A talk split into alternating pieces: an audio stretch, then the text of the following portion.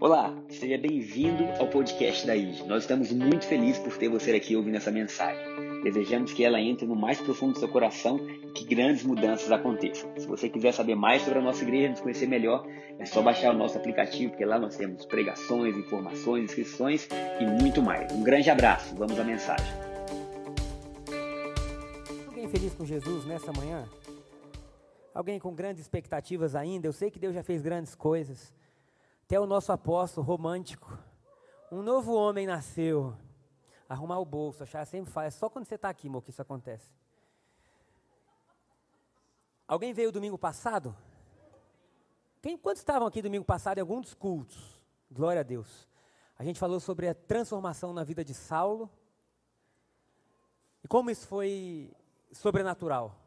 Um homem que era movido por princípios que ele acreditava ser o certo, agora é tomado por Deus na estrada de Damasco, a vida dele muda.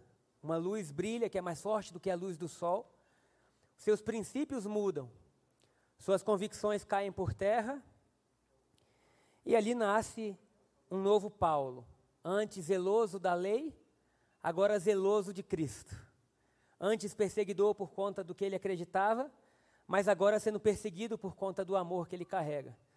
Eu começo dizendo essa manhã que o Evangelho é transformador. E todos nós estamos passando por transformação. Quem nós somos hoje, não seremos amanhã. E quem nós seremos amanhã, também não seremos depois de amanhã. Porque nós estamos sendo renovados de glória em glória, de vitória em vitória. Amém? Eu vou começar orando. Está até difícil pregar, porque tem gente agora, a igreja cresceu já, né?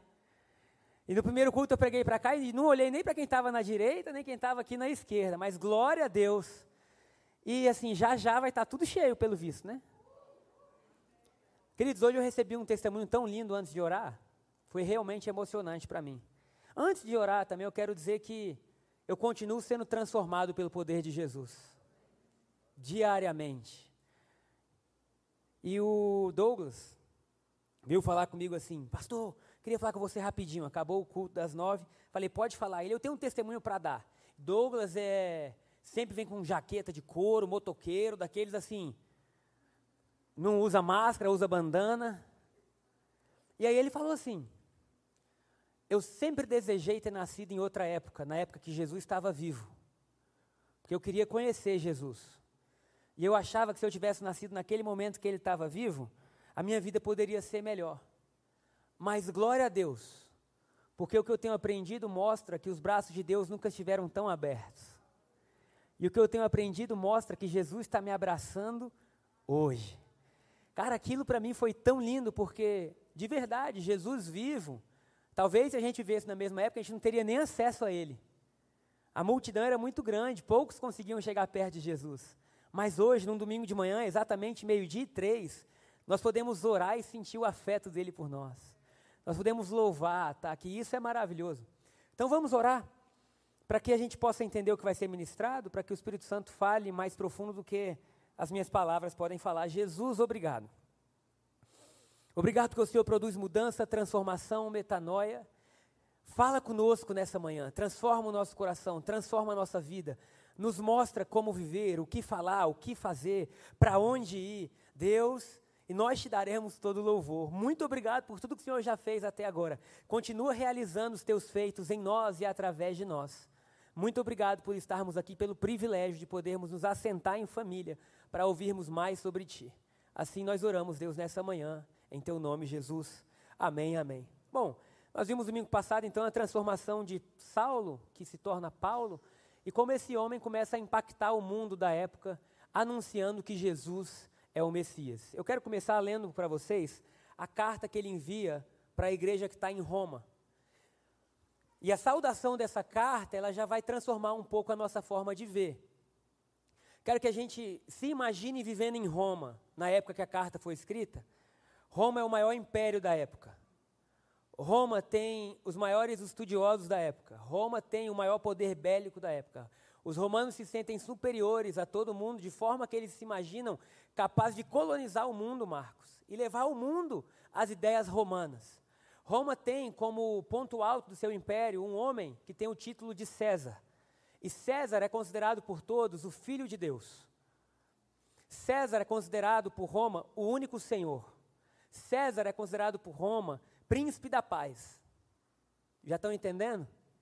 César é considerado por Roma uma figura única que merece adoração e respeito. E as pessoas que não se sentem assim ou que não querem viver isso são excluídas do império e muitas são mortas. Então é essa mentalidade que o povo romano tem na época.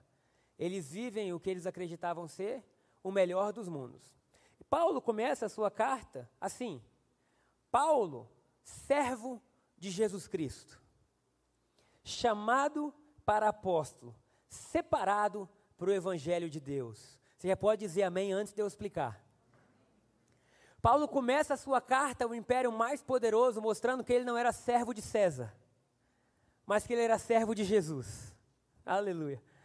Paulo começa a falar do chamado para apóstolo. Apóstolo não é um termo cristão, não é um termo que nasceu com a igreja. Apóstolo é um termo romano que indica alguém que carrega a vida romana de tal forma que pode ser mandado para qualquer lugar do mundo e colonizar aquele lugar como Roma é.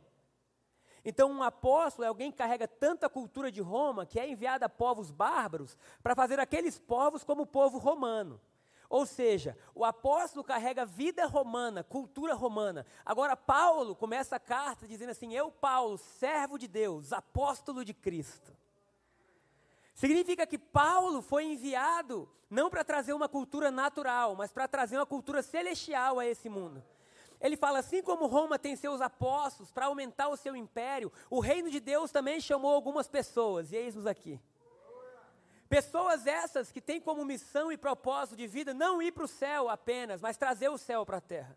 Pessoas que têm como ideal fazer com que esse mundo se pareça cada vez mais com o mundo de Deus. Pessoas que carregam esse apostolado não em um domingo pela manhã, e glória a Deus nós estamos aqui, mas pessoas que carregam esse apostolado de segunda a segunda seja trabalhando e estudando, seja casando, seja enamorados, como está o apóstolo Juliana, seja em que momento for da vida, eles carregam essa cultura, porque essa cultura não tem liga e desliga. Não tem como você ser um apóstolo um dia e não ser no outro.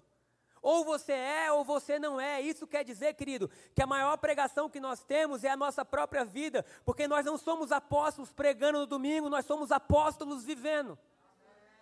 E enquanto nós vivemos, nós damos ao mundo o privilégio de reconhecer Deus. Enquanto nós vivemos, nós damos ao mundo o privilégio de ver novamente as cores do céu. Isso quer dizer que o meu e o seu apostolado é o maior propósito que nós temos na vida. Muitos compram livros, fazem cursos, tentando entender qual é o seu propósito. Eu sei que Deus tem sonhos individuais para cada um, Deus tem dons que estão em você, que talvez não estejam em mim, por isso nós somos um corpo. Mas cada um de nós tem um propósito único e grande, que é revelar ao mundo quem é Deus. Trazer ao mundo sem cor as cores celestiais. É trazer novamente a atuação divina para esse mundo. Então Paulo fala assim: eu fui chamado para ser um apóstolo.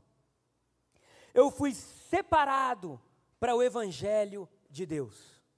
Queridos, esse termo também, evangelho, não é um termo criado para a igreja, onde agora a gente usa, eu sou evangélico. Aí vem o censo e pergunta: qual é a sua religião? Evangélico. Evangelho não tinha a ver com uma religião.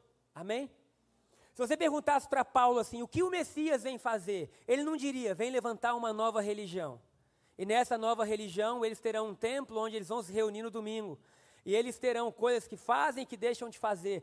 Para Paulo e para o judeu e para as pessoas que entendiam o Messias naquela época, não tinha nada a ver com uma religião.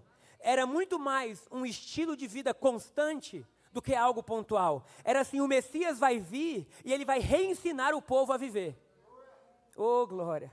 O Messias vai vir e ele vai nos ensinar ao que é o casamento de novo.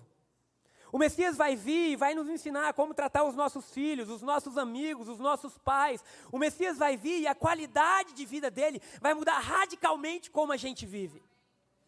Oh, glória! Então a visão era: um novo rei vai vir. Tanto é que os judeus do primeiro século esperavam um rei como Davi era. Um rei que tirasse o Império Romano e colocasse Israel novamente. Glória a Deus que hoje nós temos a revelação que isso não aconteceu fisicamente, mas aconteceu sobrenaturalmente. De forma que um novo reino nos foi dado. de forma que uma nova forma de nós vivermos nos foi dada. Querido, você pode ler a Bíblia, você pode vir à igreja no domingo e mesmo assim não ser nada transformado. Você pode ouvir as pregações, você pode saber, você pode conhecer o livro de capa a capa. Teve um ano da minha vida, não sei se eu falei isso, foram tantos cultos, são tantos cultos que às vezes a gente não sabe que culto falou, mas que eu li três vezes a Bíblia em um ano. Lia dez, dez capítulos do Velho e dez do Novo. E assim, queridos, naquele ano eu adquiri muito conhecimento. Mas a Bíblia fala, a própria Bíblia fala que a letra mata, só o Espírito vivifica. Isso quer dizer que nós podemos adquirir conhecimento, mas o conhecimento sem a vida de Jesus vai continuar destruindo. Isso quer dizer que Paulo, quando ele fala agora que ele é servo de Cristo, ele estava dizendo: o que César pede, eu sou de Cristo. Ou seja, se César pede uma obediência absoluta, eu sou totalmente obediente a Cristo. Quando Jesus vem como Messias, ele não pede uma parte da sua vida. Ele não pede somente as coisas estragadas, ele pede a sua vida por completo. Hum. Isso quer dizer que ou você está, ou você não está. Não tem como o Messias ser dono só da sua casa e não do seu trabalho. Não tem como o Messias ser dono só de, de, de alguma parte da sua vida. Ou ele é de tudo, ou ele não é de nada. E por que, que ele tem que ser de tudo? Porque agora ele quer tudo que você vive para que a partir de tudo que você vive, transformação seja lançada em todas as áreas. E é importante nós entendermos que essa visão é uma visão libertadora, onde o amor, agora que o Messias traz, não é um amor obrigatório, é um convite. O Messias jamais obrigou alguém a crer nele, mas ele fala: todo que crê do seu interior fluirão rios de águas vivas. O Messias não faz você amá-lo de forma obrigatória, porque senão não seria amor. É como honra que não pode ser exigida. Durante muito tempo nós tivemos alguns pensamentos sobre honra, que a honra era exigida. Então nós dizíamos, nós temos que honrar quem está ministrando. E nós temos que honrar a quem, sei lá.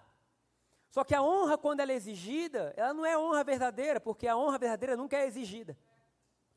A honra é uma essência que Deus coloca no nosso coração e a gente passa a tratar bem as pessoas e a valorizá-las, não porque a gente tem que, porque se a gente tem que, já não é do coração. E agora o Messias vem e ele começa a trazer um reino para a gente, onde flui do nosso coração. E quando Paulo se entrega totalmente a esse Messias, ele tinha firme convicção de que o mundo dele agora estaria sendo mudado. De que agora os enfermos seriam curados. Oh, glória a Deus de que agora as nações estariam sendo reconstruídas, reedificadas. Ele sabia, bom, não é para o porvir, é para hoje. Salvação, querido, eu quero dizer, deixar bem claro nessa manhã: salvação não é a vida que você vai ter quando morrer. Salvação é a vida que você adquire quando entende que Jesus morreu por você. Você não será salvo, você foi salvo. No grego, soso não tem a ver com ir para o céu. Eita Jesus. Vou compartilhar um pensamento que eu tinha quando era mais novo. Eu dizia: minha vida pode ser terrível, mas pelo menos eu vou morar no céu. Mas alguém se identifica? Então é, era muito rápido a minha soma. A equação era: vida passa rápido, eternidade é para sempre. Logo, se a eternidade requer uma vida ruim, eu estou disposto. Mas o dia que eu morrer, eu vou ter tudo que ele tem. Esse pensamento não é o pensamento de Paulo não é o pensamento da igreja. Amém? Isso quer dizer que quando a gente morrer, a gente vai para o céu? Sim. Mas é muito mais brilhante do que isso. Isso quer dizer que, como apóstolos de Cristo Jesus, como embaixadores do reino, quando nós aceitamos Jesus, o céu veio morar na gente.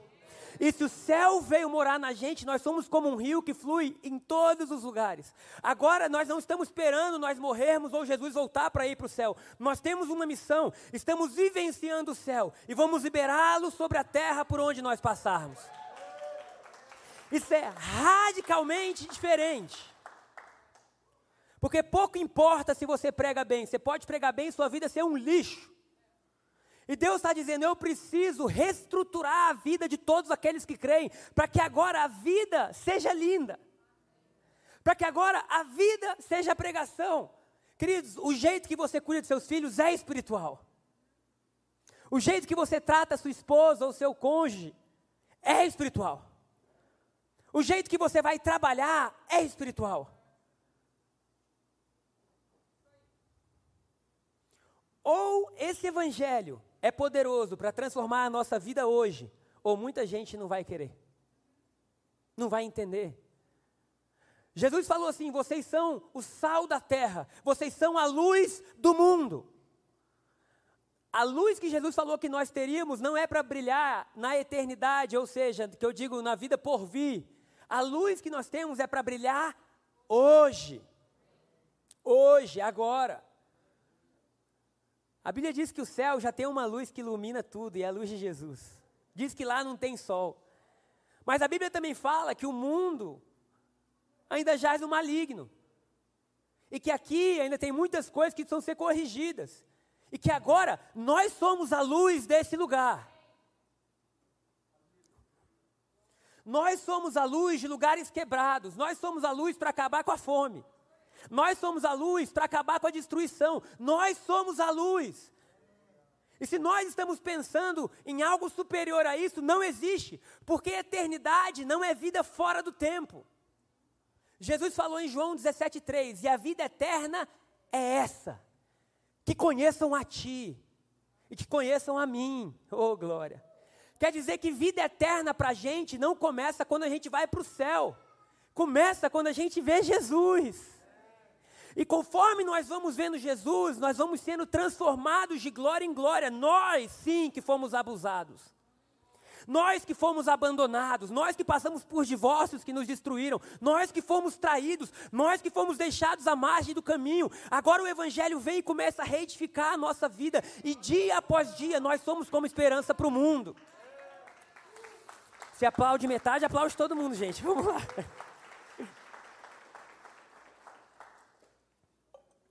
Então Paulo ele está sendo muito claro, ele está dizendo assim: eu não estou aqui brincando. Eu não estou aqui de passagem. A minha missão é única e a minha missão é mostrar ao mundo o reino de Cristo Jesus. Versículo 2 diz assim: O qual antes havia prometido pelos seus profetas as Santas Escrituras, acerca de seu filho. Quem ele fala que é o filho de Deus, César ou Jesus? Jesus. Queridos, tem ideia da coragem desse homem? Esse homem, através da saudação da sua carta, está desafiando o maior império da época. Ele está dizendo: o filho de Deus não é César, que mata, que bota homens para queimar em fogueira para iluminar a cidade, se não concordarem. Esse não é o filho de Deus. O filho de Deus é aquele que deu a sua vida por nós. As armas desse filho são diferentes: é justiça e amor, é retidão, é transformação. Paulo está dizendo assim: eu não estou brincando, o que Jesus mandar eu fazer, eu faço. Isso é muito importante para a gente. Porque se a gente não entende qual é o mandamento, nós podemos produzir novas cruzadas e matar pessoas para que agora elas entendam o que é o reino de Deus. E não é nada disso, porque a lei do Filho de Deus é o amor.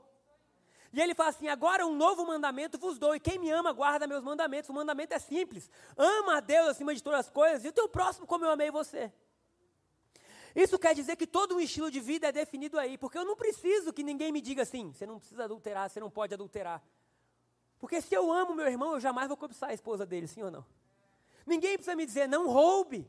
Porque se aquilo não é meu, para que, que eu vou pegar? Agora nós temos uma outra lei operando em nós. Oh, aleluia. Uma lei que não vem de fora para dentro, mas que diz assim: ame a Deus sobre todas as coisas, teu próximo como a ti mesmo. Oh, glória. Jesus está nos ensinando a como viver.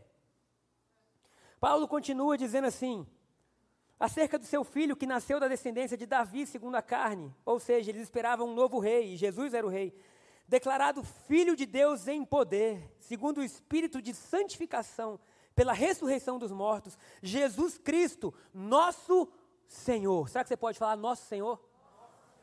Kyrios no grego. O Senhor dizia como as pessoas levariam a sua vida. Kyrios significa, não é assim, porque hoje em dia a gente tem a palavra Senhor muito mais como respeito, não é? Tem uns que chamam avô de senhor, sim, senhor. Senhor naquela época significava dono. Quando Paulo está dizendo assim, Cristo Jesus, nosso Senhor, ele está dizendo assim, Cristo Jesus, nosso dono, nosso soberano. Eu vou tentar deixar bem claro isso. Quando você aceita Jesus, você não deu a Ele partes da sua vida. você deu ela por completo. E a partir do momento que você se entregou por completo, creia que esse Senhor é o melhor Senhor que existe. A vida no reino, quando Jesus estava na terra, a sua maior pregação, o maior número de versículos que Jesus falou foi sobre o reino de Deus. E Jesus não disse, um dia o reino de Deus virá. Ele disse, o reino de Deus chegou. O reino de Deus está aqui. Gente, o que é um reino? Reino é um território geográfico onde a vontade de um homem chamado rei é estabelecida. Isso quer dizer que as pessoas que moram dentro de um reino, se tiverem um bom rei, vai ser maravilhoso. Mas se tiverem um rei ruim, vai ser terrível. Agora, a boa notícia é que para nós, que estamos dentro do reino de Deus, nós, estamos, nós temos o melhor rei que existe. Hoje de manhã eu vinha para cá dirigindo. E dentro do carro eu falava, Jesus, porque não se iluda, quanto mais você estuda algo, quanto mais você compreende, mais aquilo ali faz parte da sua vida. E eu via dizendo assim: Eu creio que você é o Senhor da minha vida. Eu creio que você tem tudo. Isso quer dizer que o Senhor pode mudar meu carro. Isso quer dizer que o Senhor pode mudar a forma que eu trato as pessoas. Isso quer dizer que o Senhor pode mudar onde eu trabalho. Isso quer dizer que o Senhor pode mudar o jeito que eu falo. Deus, isso quer dizer que a minha vida está à sua disposição. Eu não quero considerar nada como meu. Você é o meu proprietário.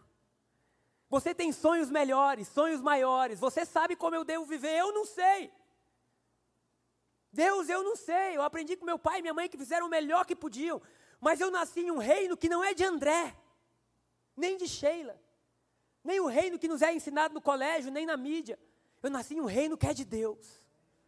E se esse Senhor é Deus, então Ele tem tudo também da minha vida.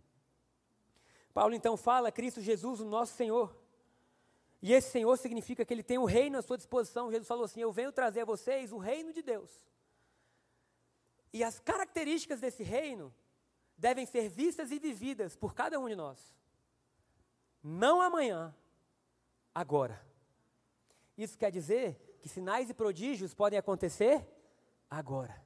Isso quer dizer que famílias podem ser restauradas agora. Isso quer dizer que curas podem acontecer agora. Isso quer dizer que milagres podem acontecer agora. Restauração pode acontecer agora. Isso quer dizer que as nossas vidas podem ser redimidas agora. Isso é tão lindo, queridos, que João capítulo 3, a palavra de Deus fala sobre um homem chamado Nicodemos, que vai se encontrar com Jesus. Em João capítulo 3, e Nicodemos, ele está assim maravilhado. A Bíblia fala, e havia entre os fariseus um homem chamado Nicodemos, principal dos judeus. Esse homem Nicodemos não é alguém comum. É alguém que é a autoridade do povo judeu. É alguém que carrega como se deve viver, que carrega os princípios desde Gênesis 1. É alguém que tinha vida, que acreditava que existia algo a ser conquistado e a vivido, a ser vivido também. Esse homem, quando vê Jesus vivendo, ele fala o seguinte: este foi ter de Jesus, ou perdão, esse foi ter com Jesus no meio da noite e disse-lhe: Mestre, bem sabemos que você vem da parte de Deus, porque ninguém pode fazer estes sinais que tu fazes se Deus não for com eles. Queridos, há um estilo de vida para você viver, para eu viver, que vai anunciar Jesus em tudo. E eu declaro que muitos vão vir e vão dizer: Olha, eu não sei o que, que você está vivendo, mas isso que você está vivendo eu quero viver também. Isso que você está vivendo é um sinal. Nicodemos estava dizendo: tudo que eu aprendi a minha vida inteira não se compara ao que eu estou vendo. Meu irmão, há algo de invisível no reino de Deus, porque a Bíblia diz, Jesus falou, quando disserem está aqui ou está lá, não vai não. Porque agora não é um lugar geográfico, não é Jerusalém, não é Samaria, não é Ide, não é Brasília. Não adianta, ah, não, o reino de Deus está na Ide, está nada, o reino de Deus está em nós. Se um dia a gente se mudar aqui, ou se você se mudar de igreja, porque você quer, o reino de Deus continua em você. E você continua abençoado. E eu quero deixar claro que mudar de igreja não torna você mais ou menos abençoado, não. Porque tem gente que ficou tão religioso, parece assim, saiu da minha igreja, perdeu a conexão com Cristo. Tinha um irmão, fui a São Paulo agora, o irmão passou 10 anos na igreja, porque ele tinha medo de sair da igreja. Porque ele falou, rapaz, eu fiquei 10 anos preso lá. Não vou dizer o nome da igreja. Eu falei, mas preso por quê? O olho dele encheu de lágrimas e falou assim: Um dia eu fui entregar o ministério de obreiro para o pastor. E o pastor falou assim: Cuidado, porque quando se entrega algo assim é tão perigoso. E no dia seguinte eu caí de moto. Você ri porque não foi você. E eu passei 10 anos pensando: se eu abrir mão do ministério de obreiro, eu cair de moto, se eu sair da igreja. E ele ficou 10 anos lá, não acreditando mais no que ele ouvia, mas com medo de uma maldição. Queridos, a cruz é a bênção perpétua na sua vida. Tanto você na ID, na Batista, na Apacentar, na Catedral, na sei lá. Nós, como cristãos, precisamos entender: não é um lugar geográfico ou uma placa, é Jesus. Nós não somos apóstolos de uma bandeira, nós somos apóstolos de um rei. E isso muda radicalmente como a gente vive. E nós estamos aqui vivendo a liberdade que Jesus traz para a gente, livres. E Paulo está dizendo: eu mesmo sendo livre, me fiz apóstolo, ou seja, eu fui chamado para ser apóstolo, servo, eu estou servindo a sociedade. Nicodemos vai até Jesus e fala assim: olha, ninguém pode viver isso que você está vivendo. Queridos, eu creio com todo o meu coração que há um estilo de vida para a gente viver, que é maior do que qualquer coisa que possa existir aí fora. A vida fala. Pessoas olharem e falarem, eu não sei, mas isso que vocês têm eu quero para mim. E nós vamos dizer, nós estamos num processo, vem andar com Jesus, porque só Jesus pode fazer isso. E aí Nicodemos então fala que o que ele estava vendo, Jesus falou, se te dizer que está aqui ou está lá, não vai não, porque o reino de Deus está dentro de vocês. Está dentro de cada um, e o reino de Deus é paz, justiça e alegria. Tendo dito isso, eu quero dizer, por mais que o reino de Deus não esteja aqui ou lá, ele pode ser visto. Porque é o que Nicodemos está vendo. Ele diz assim: Eu estou vendo algo. Eu estou vendo algo. Queridos, para de pensar que o céu é abstrato. O céu é real. O céu é real hoje aqui, ou quarta-feira vendo o jogo. Eu ainda sou carnal, sou flamenguista. Eu ainda tenho raiva vendo o jogo. É verdade. Às vezes eu prefiro que meus filhos não estejam comigo. Falo, não, eles não precisam ver algumas coisas. mas eu sou tão apóstolo de Jesus vendo o jogo ou pregando. Oh, glória. Eu sou tão apóstolo de Jesus trabalhando ou aqui agora. Por quê? Porque eu sou um enviado, o Espírito Santo vive em mim. Se o Espírito Santo vive em mim, no estádio podem acontecer coisas grandes. No trabalho, na academia, você correndo no parque pode acontecer coisa grande. Por quê? Porque Jesus, você não liga e desliga, não. Jesus agora liga. Um aleluia, ligou. Oh. E agora desliga, desliga porque agora eu vou trabalhar. Queridos, espiritual é o que você faz, porque você é um espírito cheio de Deus. Espiritual é estar cuidando de uma câmera, é estar no som, isso é espiritual. Nós não podemos tirar isso da nossa vida. Porque senão a gente vai passar quase 24 horas do dia longe de Deus, achando que está desconectado. Oh, glória. Se Jesus é o Messias, ele é digno de tudo na nossa vida. Um dia João Batista mandou discípulos a Jesus, dizendo assim: Olha, pergunta para ele se ele é o Messias mesmo, ou se a gente há de esperar outro. Jesus falou assim: Volta aí, João, e fala o que vocês têm visto. Os cegos veem, os surdos ouvem, os tristes são alegres, os pobres têm sido anunciada a salvação. Aos pobres tem sido anunciada a salvação. O que, que isso quer dizer, querido? Não era assim aos pobres, ó, oh, você é pobre, mas um dia ah, você vai andar nas ruas de ouro, no mar de cristal. Não, não, não, não. Salvação no grego soso significa perfeição, significa restauração, significa cura. Aos pobres, sejam financeiramente, de espírito, sejam traumatizados, está sendo anunciado um novo tipo de reino que restaura. Um novo tipo de reino que devolve dignidade. Um novo tipo de reino que torna mendigos em príncipes. Isso é o que está acontecendo. Então Jesus fala: olha, não creia só pelo que eu estou falando, mas creia porque os olhos de vocês têm visto algo novo. Quantos estão disponíveis a levar o algo novo de Deus? E Jesus respondeu a Nicodemos. A pergunta que eu faço é: Nicodemos perguntou alguma coisa? Ele só falou: Isso que você está fazendo só pode ser Deus. A gente nunca viu isso. Nenhum mestre em Israel pôde fazer o que você faz, só pode ser Deus. Eu gostei dessa frase, só pode ser Deus. Que tal a gente lançar uma série um dia? Só pode ser Deus. E aí Jesus respondeu a ele, mesmo sem ele ter perguntado. Na verdade, na verdade, Nicodemos, eu te digo que aquele que não nascer de novo não pode ver o reino de Deus. Eita Jesus! Isso quer dizer que para você e para mim não tem jeito, porque o reino de Deus não veio melhorar uma vida antiga.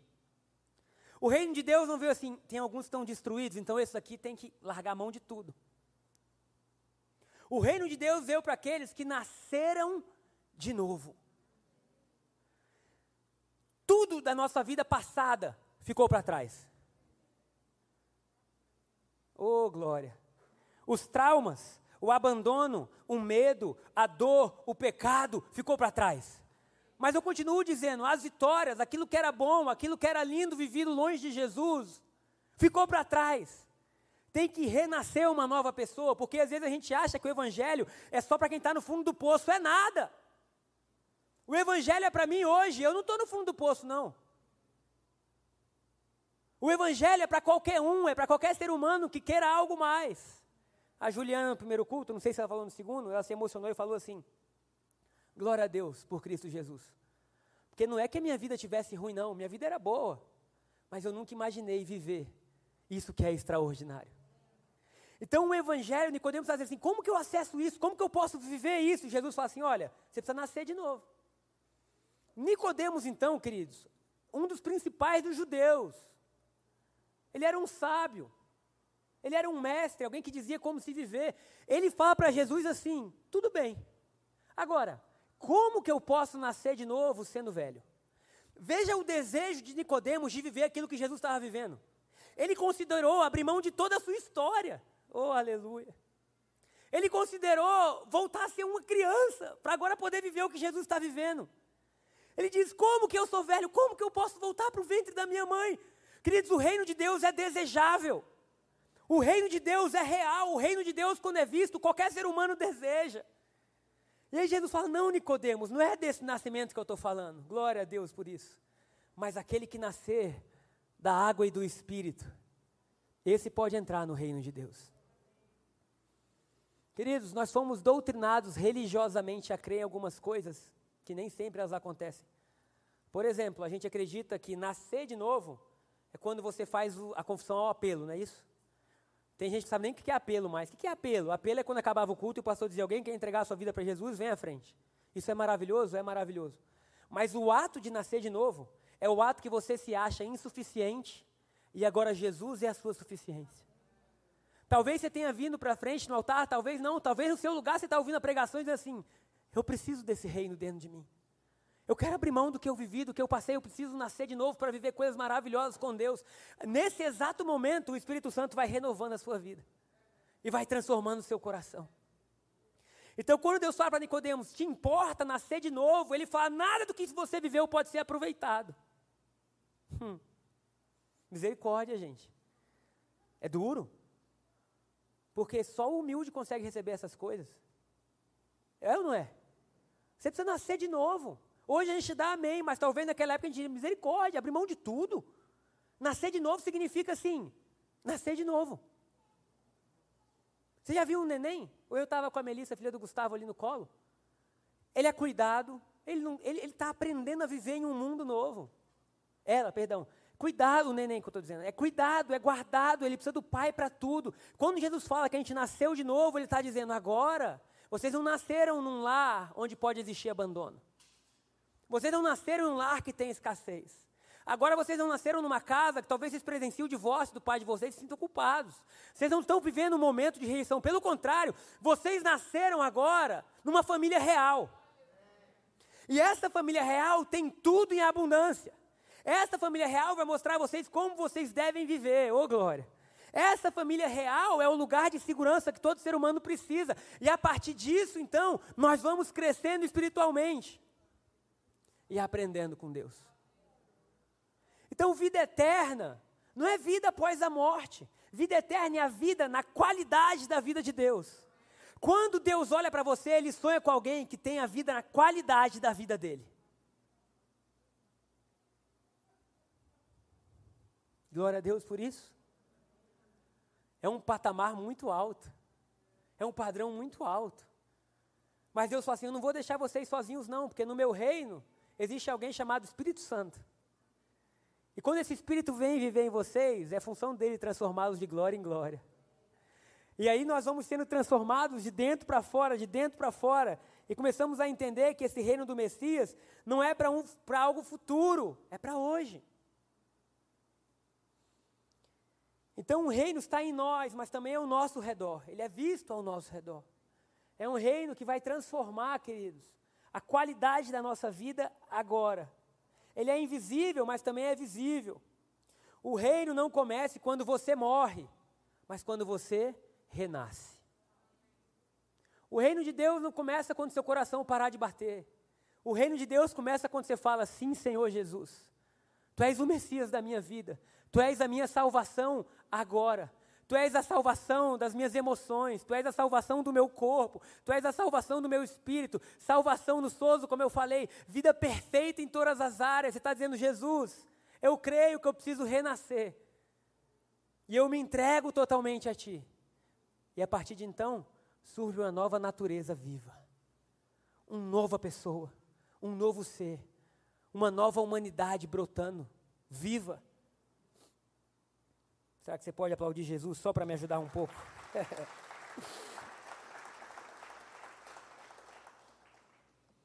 então, salvação é importante para a gente. Porque aquilo que a gente pensa sobre salvação é a forma que nós vamos viver nossa vida.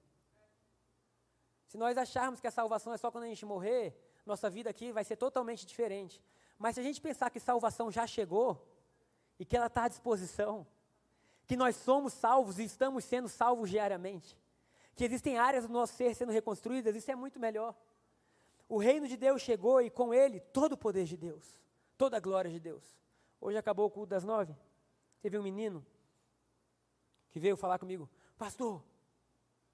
E ele falou assim: tem um minutinho para mim? Eu falei: tenho. Ele falou assim: eu preciso entender algo. Há três semanas eu estou vindo na igreja e eu estou chocado, foi o termo que ele usou. Eu estou chocado. Aí eu, mas para bom ou para ruim? Queridos, porque nós podemos pensar. Você não precisa concordar comigo, não. Nosso Senhor é Jesus. Vai ler, vai estudar, vai ouvir, vai pensar. Um dos erros que a gente cometeu era tudo que é dito a gente acredita. Ainda mais se tiver sinal no final da pregação. Aí não. Se tiver uma cura no final, aí, meu amigo, o que o cara falar é verdade. Mesmo sendo pedindo dinheiro para o milagre acontecer. E a gente passa a acreditar em um Deus que está sendo vendido. Deus faz porque Ele nos ama. Deus faz porque Ele é misericordioso. Deus faz porque Ele ama o ser humano. Deus usou a mula de Balaão, não pode usar alguém que está pregando errado? É ou não é? Então nós temos que saber que Deus ama o ser humano e vai restaurar os seres humanos. E nem porque está havendo restauração, ali está existindo uma doutrina pura. Como você vai saber o que é a doutrina pura? Vai estudar. Porque senão você vai passar a vida inteira sendo só alimentado, só alimentado. E aí? Se um dia não te alimentarem, você morre? Não, porque agora você nasceu de novo. E como você nasceu de novo, você vai crescer em um reino. O seu pai é Deus. Seu irmão mais velho é o Espírito Santo. Você está inserido em uma família real. Você é co-herdeiro com Cristo do mundo. Co-herdeiro do mundo com Cristo. Então, ele falou assim: Eu estou chocado. Eu falei: Para bem ou para ruim? Ele para bem. Ele falou assim: Eu fui cristão a vida inteira, mas isso parece que é algo novo. Eu fiquei tão feliz. Eu falei: Peraí, deixa eu semear um livro para você. Fui lá na, na, na loja, que está até fechada, porque a gente ia usar para o Kids, mas não usou. E dei um livro para ele. O olhar dele, sabe quando parece que alguém está renascendo mesmo? De espanto. Aí eu falei: Isso, Jesus, choca todo mundo. Quebra o pau, Jesus. Muda a nossa vida, transforma a nossa história. O que nós temos é um testemunho vivo, não um culto de domingo, não, gente. Porque aqui a gente pode ser espiritual demais, a gente pode falar em línguas, a gente já sabe até como fazer. A gente já sabe como falar, até o trejeito a gente já, já, já, hum, oh, aleluia. Uau, a gente aprendeu. Mas se o Messias não quer só impactar o nosso culto de domingo e quer impactar a nossa vida, a gente vai ter que reaprender tudo. Porque agora o jeito que eu trato a Shine importa. O maior testemunho não é dizer que eu sou contra alguma coisa. Eita. Mas é eu mostrar a vida de Deus em mim de tal forma que aquela pessoa olhe e diga: Eu não sei o que é isso, mas eu quero. E a gente, como igreja, levanta tudo aquilo que a gente não acha legal e grita, e grita, e grita, quando Jesus está dizendo: Ei, ei, ei, vive. Vive, começam a viver a vida de Deus, a vida de Deus. E a palavra de vocês sendo silenciosa vai ter muito mais força muito mais força. Cristo em nós, a esperança da glória. Cristo em nós, a esperança da glória.